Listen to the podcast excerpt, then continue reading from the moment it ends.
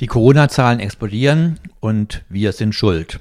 Das ist zumindest die Erzählung, die seit etwa drei Wochen durch fast alle auftragsstarken und klickstarken Medien gepeitscht wird. An vorderster Front Spiegel Online, das führende deutsche Online-Portal für Nachrichten und früher auch mal einigermaßen links verortet vielleicht, hat in den letzten Tagen es nicht versäumt, mindestens drei oder vier passende Artikel und Kommentare zu posten, um deutlich zu machen, dass wir es verbockt haben. Wir haben uns zu häufig getroffen. Wir haben die Unverschämtheit besessen, in Urlaub zu gehen und uns da vielleicht anzustecken. Wir haben zu viele Freunde umarmt und so weiter. Dieses mediale Dauerfeuer der Schuldzuschreibung für eine medizinisch-epidemiologische Situation auf die Bevölkerung bzw. das Verhalten der Bevölkerung hat nachvollziehbarerweise ein Kalkül. Es war ganz klar die Aufgabe, auf die jetzt anstehenden Maßnahmen vorzubereiten, weil sich die Leute nicht so verhalten haben, wie sie sich hätten verhalten sollen, muss jetzt wieder von oben der große Knüppel kommen und wir kriegen gesagt, was wir tun dürfen und was wir nicht tun dürfen. Aus Sicht eines freiheitlich-libertären Menschen ist diese enorme Fixierung darauf, dass der Staat schon weiß, was für die Bürger gut ist und das Wohl der Bürger auch gegen deren Willen und gegen deren Einsicht mit Macht und Gewalt durchsetzen soll und muss, ziemlich inakzeptabel. Natürlich befinden wir uns in einer schwierigen gesellschaftlich-gesundheitlichen Situation und es geht darum zu schauen, wie wir mit der Bedrohung durch dieses Virus umgehen und was sinnvolle Verhaltensweisen sind. Worüber ich mich aber schon seit Beginn dieser Pandemie wundere, ist auch von linker Seite die absolut unreflektiert übernommene Einstellung, dass der Staat denn dann wisse, was nun richtig und gut ist. Wieso soll Herr Spahn oder Frau Merkel oder Herr Söder eigentlich bessere Ideen zum Umgang mit einer bisher unbekannten Bedrohung haben als wir? Natürlich können die PolitikerInnen Expertinnen befragen und diese Einschätzungen dann auch weitergeben. Dagegen spricht nichts.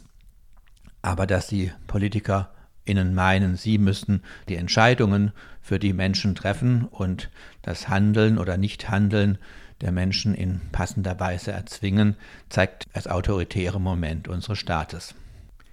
In dieser Zeit beispielsloser Eingriffe in die private wie kollektive Freiheit haben wir die sehr strange Situation, dass die Proteste dagegen fast ausschließlich aus dem rechten Lager kommen. Zwar gibt es sicherlich da auch einen gewissen bürgerlich-liberal-mittigen Protest, aber es kann kein Zweifel darin bestehen, dass die meisten Protestformen inzwischen gut unter Kontrolle rechter Bewegungen und Denkerinnen ist. Die linke Reaktion darauf, ja, ich weiß nicht, bis jetzt kam aus meiner Sicht da wenig. Wir hatten bei der anarchistischen Buchmesse in der KTS am Wochenende Peter Nowak zu Gast, der sein Buch Corona und die Demokratie, eine linke Kritik mit herausgegeben hat. Der Berliner Journalist informierte über seine Erkenntnisse hinsichtlich des Umgangs einer emanzipatorischen Linken mit der Corona-Herausforderung. Ich habe ihn dann gefragt, wie er dieses merkwürdige Phänomen erklärt, dass ein Protest gegen ein bisher beispielloses autoritäres Eingreifen der Staatsführung in die individuellen wie kollektiven Freiheitsrechte ausschließlich von rechter Seite kritisiert wird und wieso wir es nicht schaffen, hier auch einen linksemanzipatorischen Protest bzw. auch eine entsprechenden eigenen Umgangsweg mit den Herausforderungen dieser Krise zu finden. Wir hören uns jetzt seine Antwort an. Wobei man natürlich sehen muss, auch bei den Rechten, also dass man da halt, äh, die natürlich weiterhin nichts gegen autoritäre Sachen haben, so, das ist natürlich für sie, also für die, äh, jetzt für die organisierten Rechten, äh, die ja schon länger, was sie da mit Merkel oder so mit einer bestimmten liberaleren oder einer bestimmten Form von kapitalistischer Regulationsphase, so würde ich das bezeichnen, die aber auf jeden Fall also noch äh, ja, liberaler ist, dass sie die bekämpfen, dass sie da ja schon, also dass man da, äh, dass man da ja schon, also gerade auch äh, die, äh, schon Herbst 2015, so dass die eigentlich von dieser Merkel also das, äh, das praktisch übernehmen, nur jetzt eben auf die Corona-Frage angepasst. Also da ist ja auch die Kampagne gegen bestimmte Politiker, die ja auch vorher unter ganz anderen Zusammenhängen schon sind. Von daher würde ich halt sagen, dass sie, ich meine, auch die Nazis haben natürlich gegen die Weimarer Republik vorgegangen. Also der, bestimmtes, was sie sagen, dekadent, liberal und sonst wie Form von bürgerlicher Herrschaft bekämpfen sie, aber äh, es wäre dann, äh, ihre Alternative ist, sagen wir, äh, äh, sagen wir günstigstenfalls das, was in, das ist sozusagen die, was AfD und so, so eine Art Orban-Modell und, äh, und äh, natürlich die offenen Nazis, die wollen ja noch viel weiter. Also das heißt, das ist ja eigentlich kein, äh, also keine Staatskritik. Also wie gesagt, wenn man die Argumente, also von Rechten, die natürlich immer gegen die sozusagen verderbte, was sozusagen Demokratie, die früher wurde das noch viel stärker mit Antisemitismus zusetzen, also die Nazis sozusagen haben ja auch die Weimarer Republik bekämpft, aber sie wollen eben eine autoritäre Herrschaft. Das ist, denke ich, also das darf man sich halt nicht täuschen. Also es gibt da sicher einige, äh, auch so national oder sagen wir so Anarchisten, wobei man auch sehen muss, es gibt auch eine anarchistische Tradition auch in den USA, die pro Trump ist, die dann so, also, also das ist, ist eigentlich anarchistisch ein schwieriger Begriff, also Libertarienz, denn es ist, der hatte die, die Ulrike Haider hat da schon in den äh, äh, frühen 90ern war die, äh, das ist eine äh, feministische Autorin, die sehr gute Bücher, auch immer wieder sehr kritische Sachen schreibt, die war in den 90ern in so, äh, auch in Zusammenhängen in den USA, kam dann zurück und hat darin der Freiheit geschrieben, wo sie auch schon so eine äh, dass es in den USA so eine Koexistenz zwischen Libertarians gibt, die sagen, wir wollen unsere Waffen tragen, wir wollen keinen Staat haben, also, äh, aber eben äh, auch ganz klar gegen alle Minderheiten und so weiter. Und das ist teilweise heute auch die Trump-Anhänger. Also es gibt da durchaus schon immer auch, äh, sagen wir so, äh, merkwürdige Zwischenstationen, wobei halt, wie gesagt, die Mehrheit der Rechten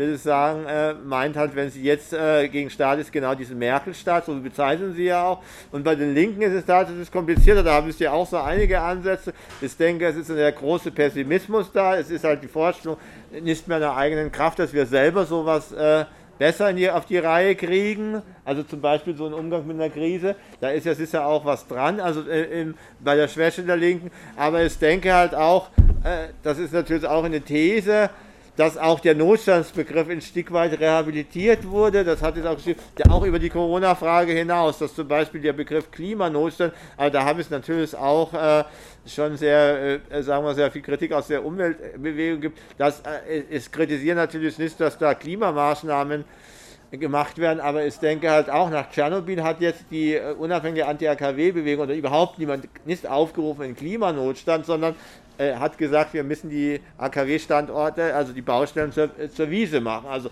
das wäre der Beitrag. Äh, Klimanotstand ist insofern ja, äh, ist, äh, also dass man den Notstandsbegriff auf einmal positiv oder auf jeden Fall auf einmal nicht mehr als negatives Mittel sieht. Also und wobei halt Notstand immer bisher in der Linken was Negatives war. Es gab der Kampf gegen die Notstandsgesetze, es gab Kongresse, Notstand der Demokratie, das war immer was Abwehrendes. Und von daher denke ich, dass es Dispositionen schon gibt, auch in Teilen der Linken, dass man eben äh, sagt, okay, also es gibt die Gefahr einer Rechtsdruck, einer Faschistisierung und dann ist der bürgerliche Staat sozusagen das zu erhaltene kleinere Übel, das sieht man ja jetzt auch bei Trump, da kann natürlich was dran sein. Also wie gesagt, das ist halt eine schwierige Diskussion. Also das, äh, ich weiß halt zum Beispiel ums ganze Bündnis, wo ich mehr Kontakt zu habe, die waren noch bis so 2017 und darum sehr militant und äh, sehr äh, staatsfeindlich, also regelrecht, und das hat sich sehr geändert in dieser Situation. Die sagen halt jetzt, wir dürfen jetzt den Fehler machen, den die KPD in der 33 hatte, nämlich mit der Sozialfaschismus-Theorie, und zu spät erkannt zu haben, dass halt die bürgerlichen Gegnerinnen eben nicht dasselbe sind wie die Faschisten. Das ist eine These, ich bin da sehr, sehr skeptisch, aber äh, ich hab, würde das schon die rätekommunistische Kritik, die es daran gab, nicht ganz falsch finden, wobei sie natürlich empirisch es auch nicht durchgesetzt hat, das muss man natürlich auch sagen. Und viele von denen, also auch Leute wie Rocker oder so anarchistische Leute, dann am Ende auch, äh, also sagen wir dann äh, als Konsequenz dann, sagen wir äh, so am linken Rand der SPD gelandet sind, das muss man auch sagen. Also es ist eine schwierige Diskussion, aber ich denke, es hängt damit zusammen, dass die Linke heute, also gerade die staatsunabhängige Linke eben die Schwäche sieht, die Marginalität und dann eine Situation, wo man es nicht mehr raushalten kann. Das kann eine Krise sein, das kann die Umweltsachen sein und dann nicht mehr auf die eigene Kraft vertraut. Also, also wie gesagt, ich würde das auch über Corona hinaussehen. Also, weil, weil Tschernobyl war ja nun mal wirklich ein Ereignis, aber Tschernobyl, hat, da, hat, da kann ich mich nicht erinnern, das war damals am Oberstufenkolleg, das war sehr aktiv in Bielefeld, sehr aktive Linken, dass da irgendjemand, selbst die Grünen, nicht, nicht gefordert haben, dass ein Klimanotstand oder ein Umweltnotstand ausgerufen wird, weil ja diese Wolken da kamen, die waren ja nun mal eine reale Gefahr, sondern man ist massenhaft zu den AKWs gegangen, obwohl ja äh, äh, die Wolke in Form also auch von gefährlichen Stoffen ja da war. Also man hätte ja auch sagen können, das gab es ja auch, man versucht äh, möglichst äh, aus dem Gebiet zu fliehen. Also ich denke, das hängt zusammen, dass der Dispositiv also sehr, sehr negativ oder pessimistisch wurde und sich viele eben heute eher das Ende der Welt oder der Menschen als das Ende des Kapitalismus vorstellen können. Das war in den 80er noch alles. Ich denke, damit hängt das zusammen. Das kann man niemandem jetzt irgendwie persönlich übel. Und es ist ja auch eine Fragestellung, wer dann Recht hat. Also ob man sagen kann, äh, ob vielleicht die, wie es ums Ganze, die jetzt auf einmal doch in den linkssozialdemokratischen Kurs geht und vor zehn Jahren noch so äh, autonom militant war, ob, dann, ob das äh, vielleicht auch Erfahrungen sind, die man auch, sagen wir, historisch, auch gerade mit der Frankfurter Schule und so weiter begründen kann. Das wird es also offen lassen. Ja. Peters Ansicht, dass es den Rechten sicherlich nicht um mehr Freiheit geht und dass ihnen der autoritäre Charakter der jetzigen Maßnahmen sicherlich nur vordergründig ein Dorn im Auge ist, kann ich unbedingt teilen.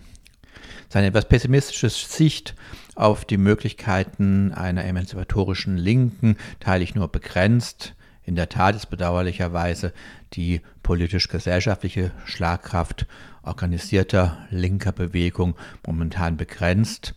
Dennoch glaube ich an die kreativen Möglichkeiten des einzelnen Menschen und wo er sich assoziiert auch der Gruppe.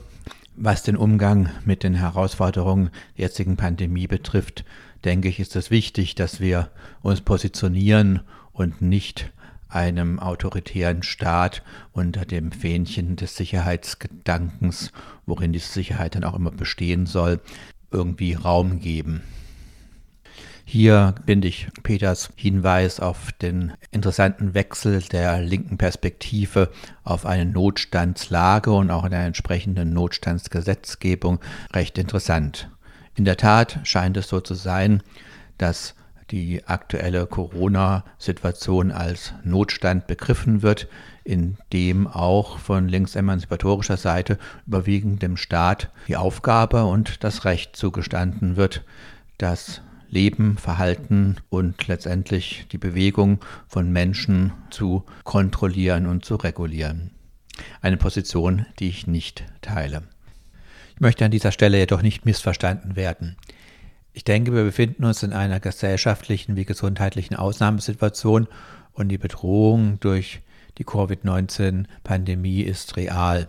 Folgerichtig müssen wir individuell wie kollektiv uns so verhalten, dass das Infektionsrisiko und auch die Ausbreitung der Erkrankung reduziert werden. Wie stets in Krisensituationen oder bei Bedrohung ist es jedoch wichtig, nicht in Aktionismus zu verfallen und irgendetwas zu tun, damit etwas getan und damit die Angst reduziert ist, sondern sinnvolle Maßnahmen zu evaluieren und einzusetzen die allgemein bekannten AHA-Regeln, also Abstand halten, ausreichende Hygienemaßnahmen und das Tragen einer Alltagsmaske im öffentlichen Raum, haben eine gute evidenzbasierte Grundlage. Das bedeutet, es wurde inzwischen durch Beobachtungen und Auswertung der Daten ausreichend sicher festgestellt, dass diese Verhaltensweisen dazu beitragen, die Infektionsraten zu reduzieren. Dagegen sind die jetzt angedachten weitreichenden Einschränkungen in das gesellschaftliche private Leben im Sinne von Beherbergungs- und Reiseverboten, Gastronomieverboten, Sperrstunden und ähnlichen Maßnahmen aus dem Repertoire eines krass autoritären Regimes in ihrer Effektivität in keinster Weise validiert und repräsentieren im Wesentlichen den autoritären Charakter der Regierung. Wenn der sogenannte Gesundheitsexperte der SPD Lauterbach nun die Kontrolle des privaten Raumes nach eventuell verbotenen Zusammenkünften fordert, sind wir wieder bei der Blockwart-Mentalität von vor 80 Jahren. Es stünde einer emanzipatorischen Linken gut an, in der momentan hysterischen Situation kühlen Kopf zu bewahren, sich auf die eigenen Stärken der Gestaltung und des kreativen Umgangs mit Herausforderungen zu besinnen und nicht den Widerspruch gegenüber autoritäre Übergriffe des Staates, rechten Gruppen und Verschwörungsideologen zu überlassen.